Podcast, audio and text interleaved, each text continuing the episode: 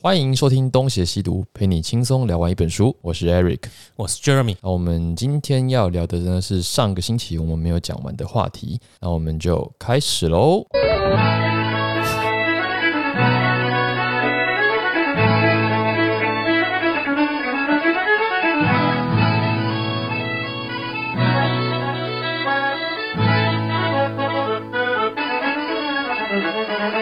那我们回到这个重要的大事件，那么这个我们刚刚讲到一二二三年，在这个年代哦，基辅公国就已经完全分裂了啦。我们刚刚讲不是十五王公吗？嗯现，在可能更多了。那在这个在这种分裂的态势底下，东方的骑马民族突然就出现在卡尔喀尔河附近，就是东边的河啦。那这笔这帮鞑精靼锐蒙古突骑，不是这个时候叫鞑靼骑兵，那那是以前是匈奴才有的，对他们第一次来的时候呢，并没有真正的侵略呃基辅，嗯，可是十三年之后再次现身，这次就完全征服基辅，而且统治了两百四十年。这个就是真的蒙古突骑了吧？对，这个是蒙古突骑，而且你知道是帝国里面蒙古突骑的工程武器都超强的，就是他们的那个投掷速度是一般武器的，哎、移动速度是是很快的。对，就是那个攻呃世纪帝国里面那种投石车啊、嗯，弩炮啊，都慢慢的嘛，两个就板呢，只有蒙古的跑得跟步兵一样快。但是世界上顶尖那些玩家都是一直升精锐蒙古突骑，让你觉得烦的要死，对，因为射了就跑，射了就跑，射了就跑。那个蒙古一般的马弓骑兵就已经很快了，嗯，然后蒙古突骑更快，就是基本真的就是射了就跑。如果他有意要玩弄你，就是他可以不费一滴血把跟你的骗炮的 Eric 一样，什么叫跟别人射了就跑。乱讲，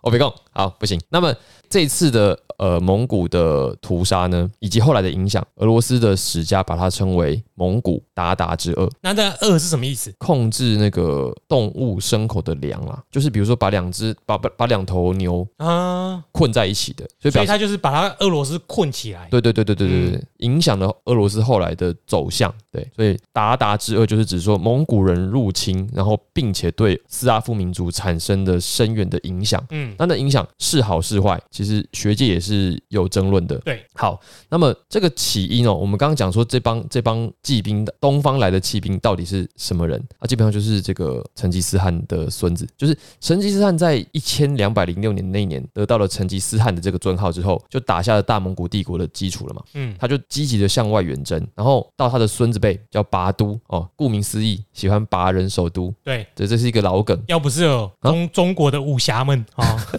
他也不会那么猖狂。 对，那这个拔都呢，就打进了这个现在的俄罗斯跟欧洲中部，对，一路干到今天的德国。然后呢，他们还曾经翻越过这个卡尔八千山脉，然后呢，在匈牙利平原上面歼灭了匈牙利的军队。对，所以这个证明了匈牙利轻骑兵在蒙古突骑面前不堪一击。 完全不堪一击啊，其实匈牙利轻骑兵跑蛮快的啊，只是血跑太很快啊，血太少了。嗯，对，那接下来哦，就提到了这个具体的战争的情景，就是拔都远征嘛。那这次的拔都军队哦，其实有十五到二十万规模，跟这次乌呃俄罗斯进攻乌克兰的军队数量差不多，而且是那个年代就有二十十有五到办二十法万。动员草原民族在他们屠城之后的二十万人，对，这很可怕。其实非常多哎。啊对，你就想这个哎，真的是两万赤兔马 哎。对啊，二十万人在从西伯利亚草原跑到欧洲草原，而且他们不是跑草原，他们是横跨了乌拉尔山脉。嗯那个乌拉尔山脉，你有没有听过陈奕迅有有一首歌叫《阿怪》？嗯，没有，阿阿怪的歌词里面就说，这个阿怪呢还没亲眼看过乌拉山脉，应该就是指这个乌拉尔山脉，就是译名的不同。嗯，你就想他跨横跨这个乌拉尔山脉，那是那是多可怕的事情啊！嗯，然后他就直接攻进了当时的其中一个公国，叫梁赞公国，几乎把它屠城。然后呢，打到基辅公国的大公也都在战争中丧命。那么他们横跨了山脉，一路就是吹拉酷朽。所以当时的基辅公国，除了我们刚才提到的诺夫哥德城诺夫哥罗德，啊，哥罗诺夫哥罗德城之外，其他的大城几乎全部都陷落。那为什么诺夫哥罗德城可以幸免于难呢？因为当时是春天，而它的地势是黑土嘛，所以你要前往诺夫哥罗德城的那个土地，基本上有点沼泽化，春天恶露，所以不利于骑兵行军。跟今天一样啊，对，所以呢，就呃幸就是没有被打。那除此之外，基本上全灭。对，那直到什么时候？直到拔都听到窝阔台的死讯，那这已经是一二四二年的春天了。那我们刚才说拔都是一二三六年开干的，所以六年间基本上把基辅公国摧枯拉朽，对全灭，这样扫荡一遍。那拔都显然就是听到窝库台挂了，要回去夺权了。对啊。对啊，所以就是停由此止。可见，拔都其实不是那个国家的领导 人，他只是下面其中的一支而已。对， 看你就你就想当时的这个蒙古人有多可怕。嗯，那他走之前，他就在这个伏尔加河的下 游，他的马是跑得比俄罗斯的坦克还快，一定是比较快吧？ 只是射箭没有用哦。因为没有不用油啦。啊，对对对，哎、嘿吃草就好了。绿能绿能，沿路都是 草，这样到达家。好，那他在伏尔加河的下游建立了一个城市，叫做萨莱。那后来就变成一个国家，叫做钦察汗国。这个大家就背过了啦。对，四大汗国有另外一个名字叫金帐汗国啦。嗯其实这两个汗国就是翻译问题吧，翻译问题，一个意思。嗯这样，哎，你还记得四大汗国？伊尔汗国、呃，也有汗国。钦察汗国，然后那个元朝那个算汗国吗？不算伊尔汗国、钦察汗国、察察合台汗国。对，察好像有察合台大汗国，我已经忘记了。诶，清察汗国、察合台汗国、窝阔台汗国哦对跟伊尔汗国，嗯，这样这四大这样。只拿到七十五分。哎、你几乎也很多了。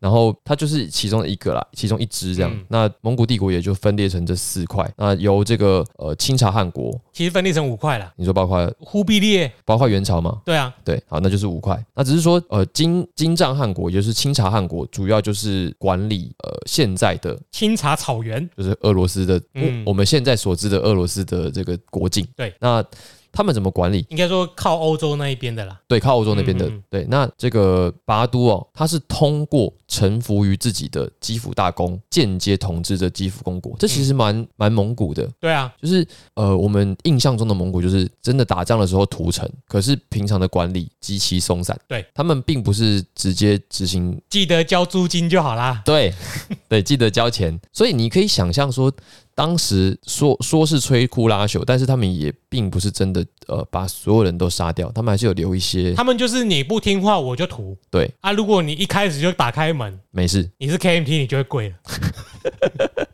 你跪我就让你当小弟，对对可他不像共产党，你跪了再枪毙，那不一样。那不一样，不哎一样。那所以一开始拔都是通过一个叫巴斯哈制度来管理的。嗯巴斯哈的意思就是指在文件上盖章的人，那他就是指这个税吏官员啦。嗯那，么现在的俄罗斯姓氏哦，有一个叫做巴斯卡科夫，巴斯卡科夫这个姓就是当年的税吏官员的后人。啊，对，其实很多的姓姓氏啊，嘿，都是由职业或地区对，啊。那如果你再再加上什么司机或什么什么围棋，嘿，那其实就是你说蜜雪维奇哦，靠腰， 就是他们的名名称后面不是有一个 V I 对对对， C 什么密拉乔娃维奇，呃类似，嗯嗯，那其实他那个名字有点奇怪，啊你说可能是他已经到了西欧化之后，那姓氏不一样。对对啊，如果你看到什么司机或围棋，通常都是男生，哦，是一属于一种雄性的姓氏。嘿，他的那个字尾之前是他的名字，对所以他就变成说，你叫做 Erikovich，你就是 Eric 的儿子，哦，嗯所以就导致我们也是很难认识这些人。对，就是或者什么 Ericsky 之 类的，好，好险我不是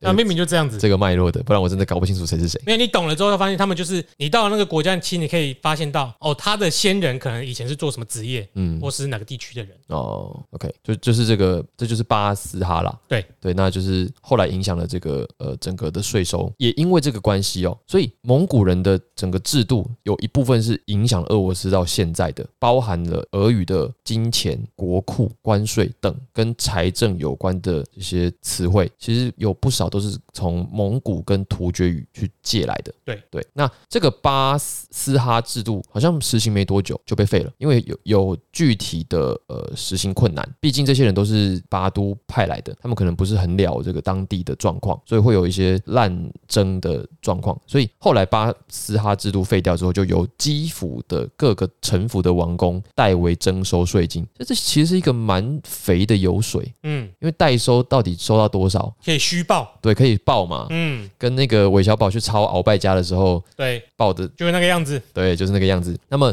当时哦，蒙古有一些有名的税，一个是人头税，然后另外一个是这个异地制度跟女性的隔离啦。那这个具体是什么，上面没写哦，我也找不到资料，就有空再去找一下他。也没有注释，E 对，没注释，所以也不知道怎么讲，异地制度就是驿站吧？应该是吧？可对啊是人头税我就不晓得了，就是蒙蒙古的人头税，我其实没有查写到。在哪里？这人头税就是算人头的啊、干嘛干嘛对啊，干嘛呢？对啊，好，因为有时候是用一户一户来算，对，当你一户一户算的时候，你会发现，呃，你怎么知道一户里面几个人？哎，你想收更多，你就按照人头来点啊。哦，对啊，因为你可能会有虚报、福报的问题嘛。对，哦，干，你发现我发现这里明明人就那么多啊，你跟我说这里只有十户，因为一户一百个人，嗯，那我就算人头啊。哦，这个这个以前中国好像也有类似的，这个在古代不管是东西方都会有类似问题，对对对对，所以通常都会在改革的时候，像王朝在没落，他的的能力、权力没有办法集到下面的时候，通常不会有常常会出现某个大臣出来改革嘛。嗯嗯改革就是一定先改税制，对，嗯想办法收到钱，然后他们就推出一个新的税，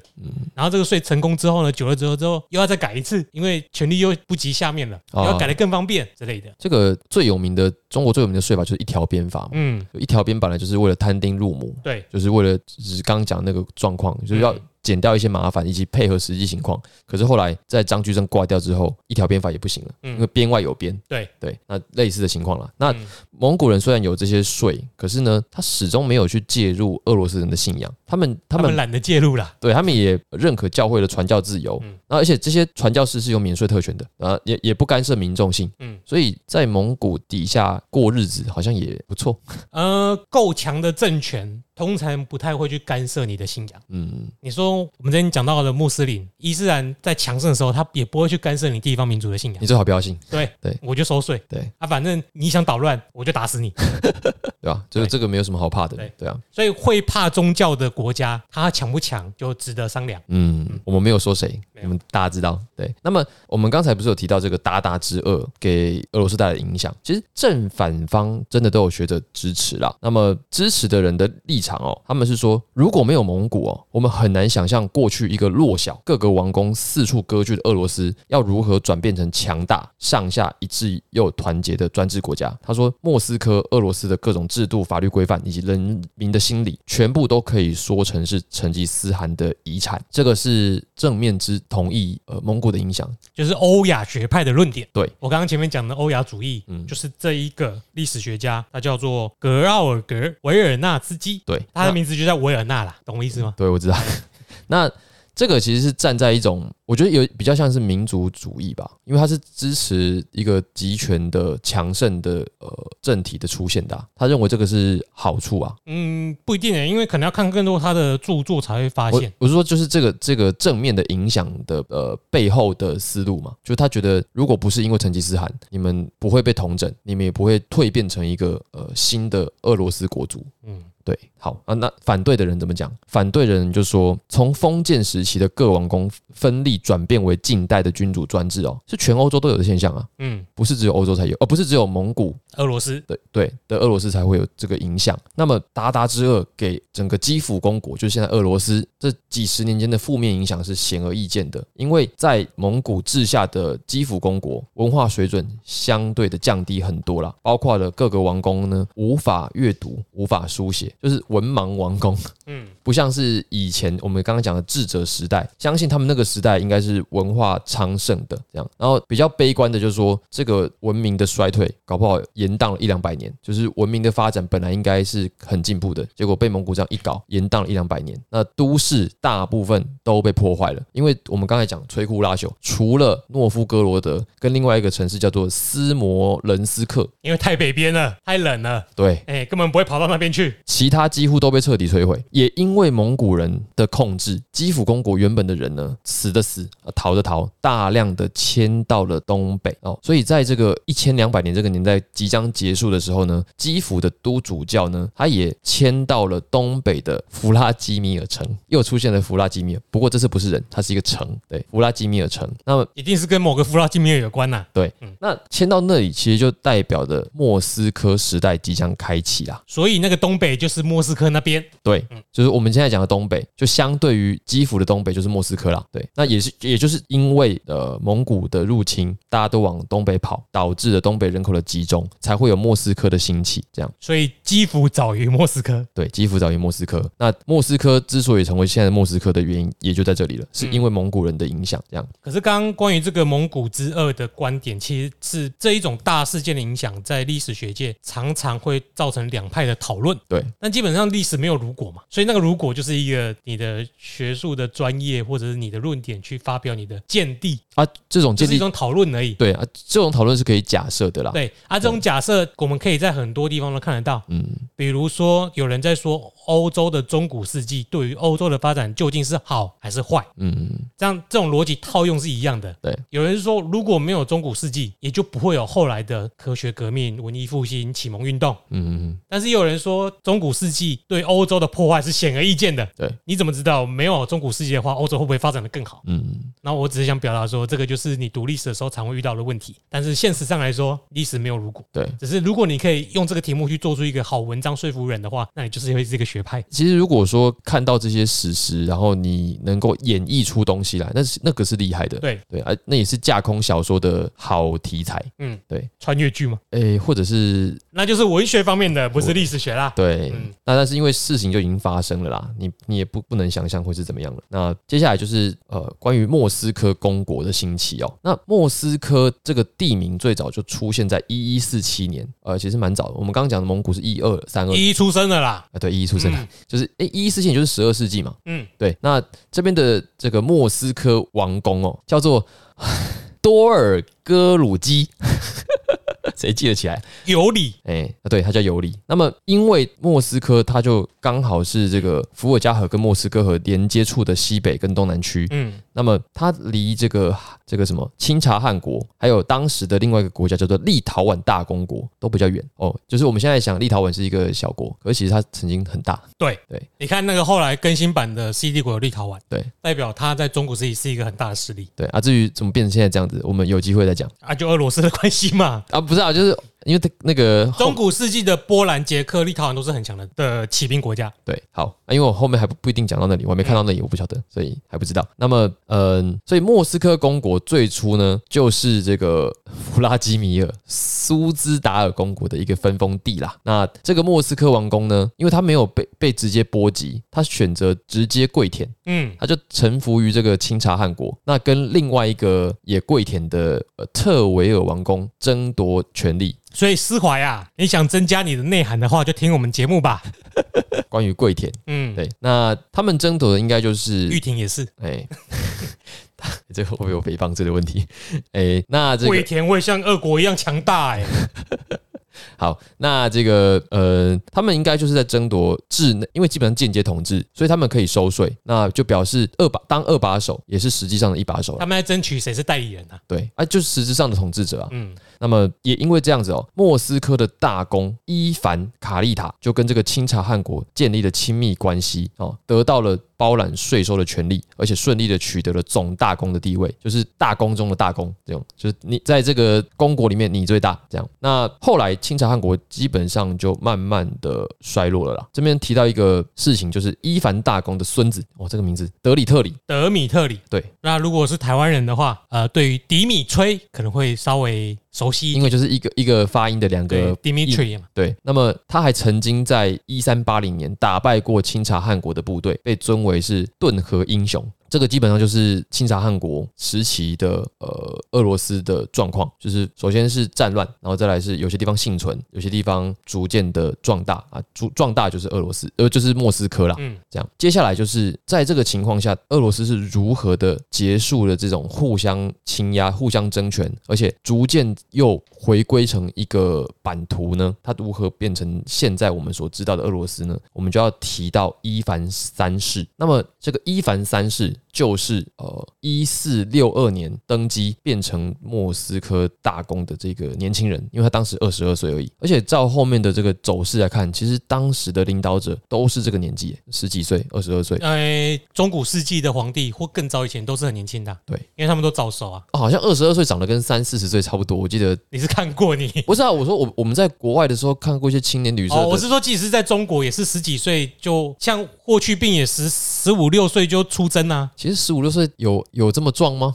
没有，就是在古代，你本来大家平均寿命都是三四十岁的时候，嗯你十几岁就要出来干一番大事业了哎、。所以你那个时候如果没有发没有发育，你就是娃娃兵哎、对啊我因为我记得我十五岁才一百一百五十公分，对啊，对啊，你那个时候盔甲都不一定穿得可是住。听说人的生理会随着你的环境早早熟啦，你说因为他那边比较冷，他们没有，会就是不只是自然环境啊，嘿像印度也是十一二岁就会有女孩生女孩啦。哦，对啊， OK 所以是人造的环境也有可能造成你早熟。哦，对，OK，这个医学可能要请牙医系来帮忙讲一下，我是不懂的。 可是那那个年代普遍是应该都大概二十几岁即位算是正常的成熟了。嗯。嗯，好，就是这个伊凡三世，反正他当时二十二岁而已。那么这个伊凡三世呢，他就合并了三个公国，要念吗？罗斯托夫、亚罗斯拉夫跟特维尔这三个公国。然后呢，他最后还并吞了我们刚才讲的共和国诺夫哥罗德城，嗯，就宣告统一。那么原来是俄罗斯的秦始皇啊。啊，对，俄罗斯秦始皇。哎，这个这个话讲的有道理哦。为什嗯么？因为他也是第一个宣布他自己是全俄罗斯的君王沙皇的大公。秦始皇是第一个叫始皇帝嘛，对啊，他是叫沙皇。对，他是第一个称自己为沙皇的人。那在他的时候，并不是一个固定的名称啊，后来才变成固定的名称的。那沙皇的意思就是全俄罗斯的君王。啊，在这之前都是跟春秋战国一样嘛，公啊、王啊之类的啊。对对对对他、对，到这里就叫沙皇了。没错，那你知道沙皇这个字怎么来的吗？怎么来的？它是因为凯撒这个字，所以它叫啊对 czar，、哦，是这样对，对对，我好像所有以印，叫沙皇。所以他是他是凯撒的呃，这个字的衍生变成沙皇，就他们的念法变成对，让皇帝就因为三皇五帝，所以叫皇帝。对对对对对，沙皇就是因为凯撒凯，撒嗯，我、这个影响也是比较诶、不会直接想到。嗯好，那我们刚才讲到说，这个诺夫哥罗德不是他们有一个这个明会之中吗？就在这个时候被请到莫斯科去，嗯，然后他们原本的这些共和国的贵族也通通都被被赶走，那原本他们的封地就变成是莫斯科的贵族享有的，对，所以对这个原本住在呃诺夫哥罗德城的这些人来讲，其实真的是蛮屈辱的，因为他们的象征物被请到莫斯科去了，这样。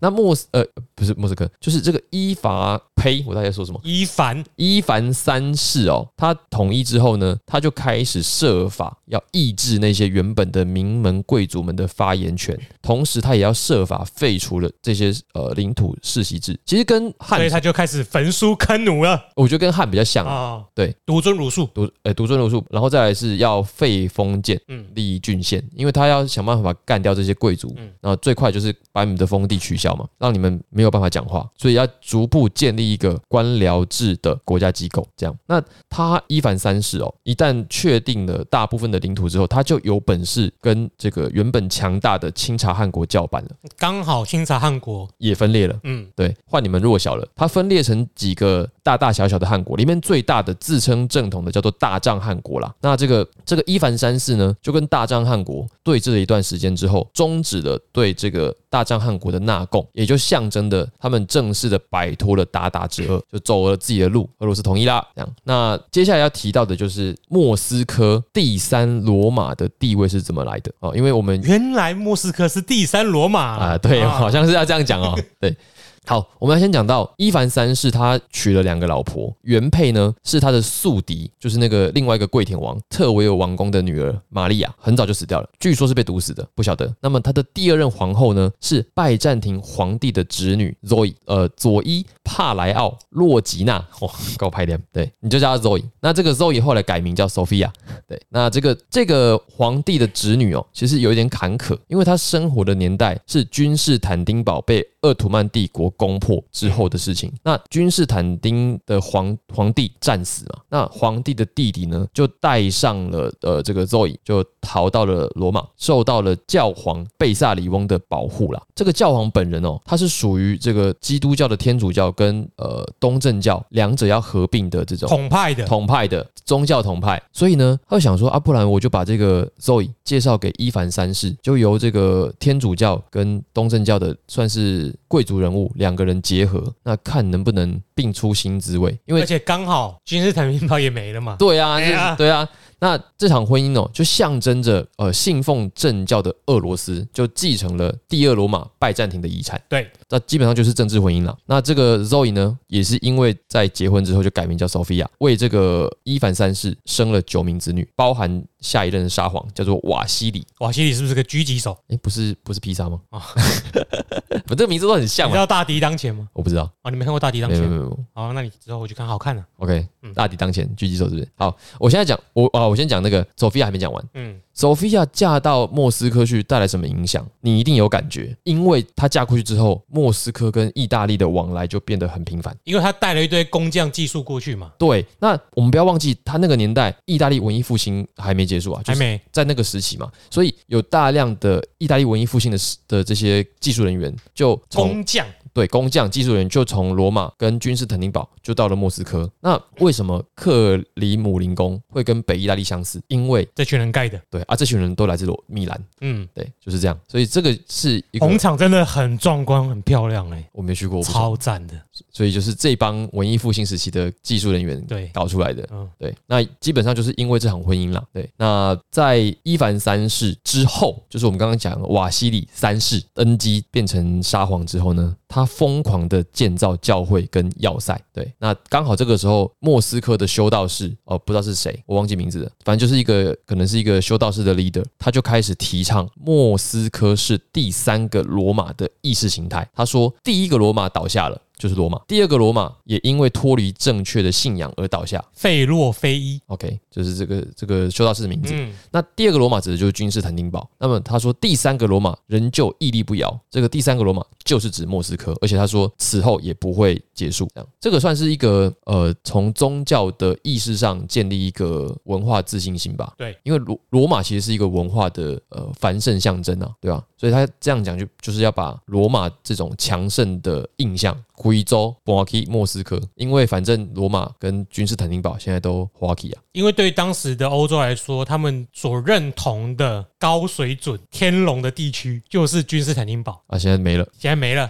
对，然后他们会觉得那个盖格凶。哎、现在我承接了这个高尚的，因为以往的莫斯科或者是俄国，对，它都是边陲地带，大家都觉得你没文化。嗯，现在趁着这个机会，他继承了来自中原的正统。对啊，现在我妈正统。哎、这个这个，我觉得就光是知道这件事情，我我个人就有一种冲击了，就是你原本想象的跟历史又不太一样，就是你对原本莫斯科的想象又多那么一点新的感觉啦。嗯，对，那你刚刚更有感觉，因为你去过嘛。什么感觉？除了这个壮观之外，这种历史的因素，嗯，就是会有更多的想象空间嘛。对啊，比如你你现在知道哦，王宫是嘛意大利米兰的工匠做的，哦，对对对，然后也也是这个一场婚姻的结果。所以我在想那个瓦西里，你知道那个红场旁边不是有一个教堂，啊洋葱头？等一下我会讲到，对，这是下一个下一个梗。就是好吧，那我就先留着等你讲。 OK，好，像索菲亚也是很容易出现变成教堂的名字啊，哦，对对对，对吧？那个圣索菲亚大教堂，对、对对对对但啊是，不知道是不是同一个索菲亚，应该可是能啊不是啊是啊是啊，哦，是吗？我不我我是说名字是一叫样， Sophia，我是说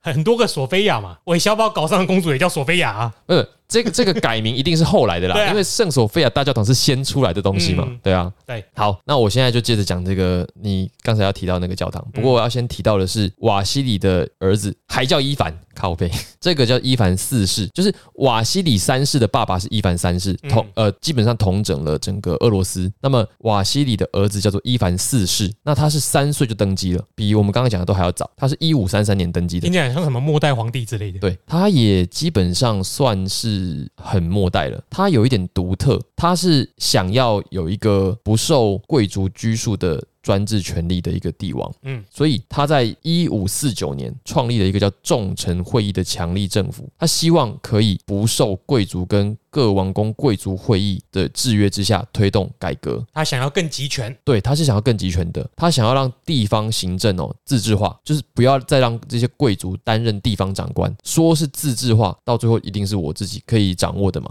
就军机处啊，对，那他后来有一个比较受争议的政策啦，就是特辖区，他把整个俄罗斯国土变成划分成一般国土区跟沙皇特辖区，然后又在沙皇特辖区成立了一个类似东厂的特辖军。其实他成立这个特辖军，我想应该是用来对付贵族的，嗯，就是呃有一点像是东厂变成是皇帝的私人军队嘛，然后呃可以有各种理由就可以屠杀这些贵族跟平民这样。那当然是当时是怨声载道，那我相信应该也是贵族的权利跟贵族的身家性命受到了很大的影响，才会有这样的评价。嗯，那这个也可能因为他的种种的比较脱序的特殊的作为哦，所以这个伊凡四世又被称为雷帝，不是 lady 哦，不是雷帝哦，是是很阳刚的雷帝对哦，，雷神，雷神所有的雷，嗯皇帝的帝，雷帝，雷帝伊凡。可是这个雷帝伊凡哦，死掉之后，他的小孩子也后来是没有子嗣的。所以我们刚才不是有提到这个琉里克家族吗？嗯就到此为止了。啊就是琉里克家族基本上在这个时代结束就没有了，接下来就是进入到这个呃罗曼诺夫时代了。好，那我们提一下这个雷帝伊伊凡哦，他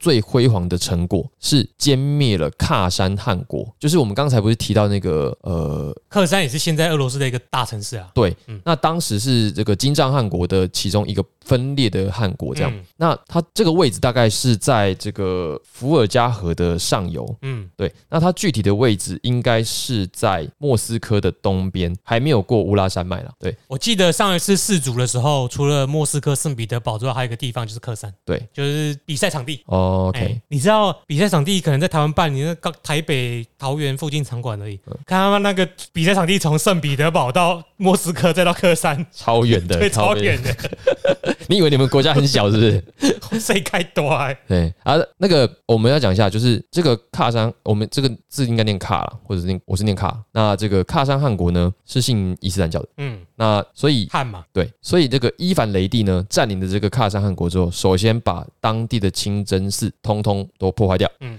再成立了喀山主教区。因为他叫雷帝，对，他叫到哪里就劈到哪里。哎，那他为了纪念这一场胜利，因为对他来讲就是呃武功嘛，他为了纪念这场胜利呢，他就在克里姆林宫外的红场上建起了圣瓦西里主教座堂，就是你刚刚想要讲的那个拥有九顶鲜艳屋顶的教堂。对，所以这个教堂实际上是为了要庆祝他歼灭了喀山汗国嗯，才盖的。那超好拍的，有对够好拍照的。特色就是它的那个那个九顶鲜艳屋顶嘛。对，那这个瓦西里，我一开始以为是要纪念他的老爸瓦西里，结果不是就。不是。他这个瓦西里呢，是圣瓦西里，或者又称为圣于瓦西里。他实际上是东正教圣人，他是一个知名的苦行僧啦。那据说他是这个瓦西里呢，是生在莫斯科附近的一个农奴家庭。这个瓦西里原本是一个鞋匠的学徒，但是他有一个古怪的生活习惯，他会去商店行窃，然后把赃物送给穷人。罗宾汉，对，有侠盗风范，然后他也会会羞辱那些守财奴。那他的苦行僧的生活是怎样？他是常常裸体或半裸行走，然后用沉重的铁链把自己绑住。然后呢，他会谴责这个伊凡雷帝或者是这些对待无辜者的暴力行径。所以他是一个宗教意义上的这个圣圣人。我想说，那这个伊凡雷帝怎么没有把他弄死？没，不但没有哦，就是在这个瓦圣瓦西里死掉的时候，伊凡雷帝还跑去当他的这个护救人福林至公墓。然后这个圣瓦西里大教堂就是为了纪念这个圣人的。嗯，对，呃，不过以上呢也是维基来的，我不能确定这到底有多少真实性。对，因为维基百科是它都可以编每辑一的。个实际上的他们之间的关系我们也不清楚了，对，因为有些人就是他不给他半狼，嗯，可是他很怕宗教或者是什么上帝代言人，对，或者是说不定他事实上就是有他什么把柄，或者是他讲的话他就是会听，嗯，就很多种理由嘛。也那是也有可能是因为我刚刚应该是错的，因为他不太可能盖教堂这种事情，其实不太可能由人世间的名字来命名啊。嗯嗯嗯，因为圣通常就是他在宗教方面有地位，他一定是基督教的或东正教的，真的是宗教方面的圣人才会用他的名字去改。嗯，这个所以应该说，包括圣瓦西里这个名字，应该也都是从可能以前的一些圣者取来的名字。或者职业或一样或者地区，只是有一些人会去做神职人员嘛，嗯有些人不会。可是这个名字就是常见的，对。那也有可能是他想帮他爸取名，刚好我有个朋友是僧人，啊就变叫圣瓦西里，不知道这很多种这原因啊猜测了，而且我们对比较熟的这种呃圣人的名字，都是大部分都是属于天主教的，对，就是比如说 Saint Stephen、Saint Jude、 Saint Peter， Saint Peter，、嗯对，都是这种种，那这种瓦西里这种属于呃东正教的这种圣人，我们一般来说是很少听到而且我们的文化跟他们最大差别是，我们的皇帝都避讳，啊。对，所以他们常常重复啊。哎，对他我们嗯们他我们不用担心啊，对对对对对对对，因为我们的皇帝心度量比较狭小啊，你不准跟我同名字啊。对，可他们是，我觉得我爸爸名字很光荣，我就叫我爸爸的名字，嗯，然后会搞得我们就是都不清 不楚的。我们真的在造成我们的呃辨识困难。，对，不过他们不在乎。这就是文化差异对了。文化差异、嗯好，那基本上我们今天讲的就是呃，琉里克家族治下的基辅公国，也就是现在的洛莫斯科的早期的样子。那接下来我们就要提到罗曼诺夫王朝是如何在这之后继而代之的。嗯，那以上就是我们本次的内容。那要讲结语吗？什么结语？就是如果你喜欢我们的节目，哦，我以为是对现在这一章的那个嘞，这样结语你有你有你有什么可以讲的吗就欢迎继续听下去，听起来真的很精彩吧？ ？OK，如哦果好你喜欢我们的节目，请不要忘了去 Apple Podcast 帮我们留下五星，以及留下你的评论，给我们的意见。那我们会持续改进。又或者呢，我们现在都会在这个 Facebook 跟 Instagram 都会有发同步发消息。那如果你已经知道这个消息，你也可以上去留个言。然后我个人会在呃 Instagram 分享我最近看的一些书，嗯，那有兴趣也可以跟我互动。那我们的知识虽然介绍了很多，可是我们其实知识很浅。嗯嗯，所以如果我们有说错的地方，或者是这本书以外的，我们非常欢迎大家留言跟我们讨论，因为我们常常也在节目中留下许多问题嘛。对。那如果你知道的话，可以多多留言，Eric 会随时回答你们。我们不是公开课，我们也不是什么线上课，我们就是读书会。对对，读书会就是允许错误，允许一些假设。那允许互相讨论，对精华就是互相讨论。没错，就这样。那今天就先到这里了。对，今天就先到这里。我是 Eric， This is Jeremy，拜拜。再会。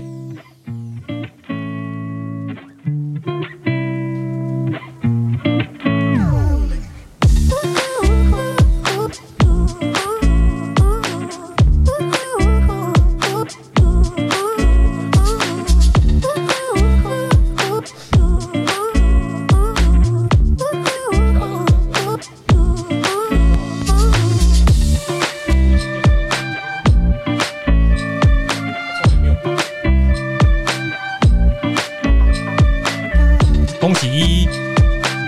期待国二。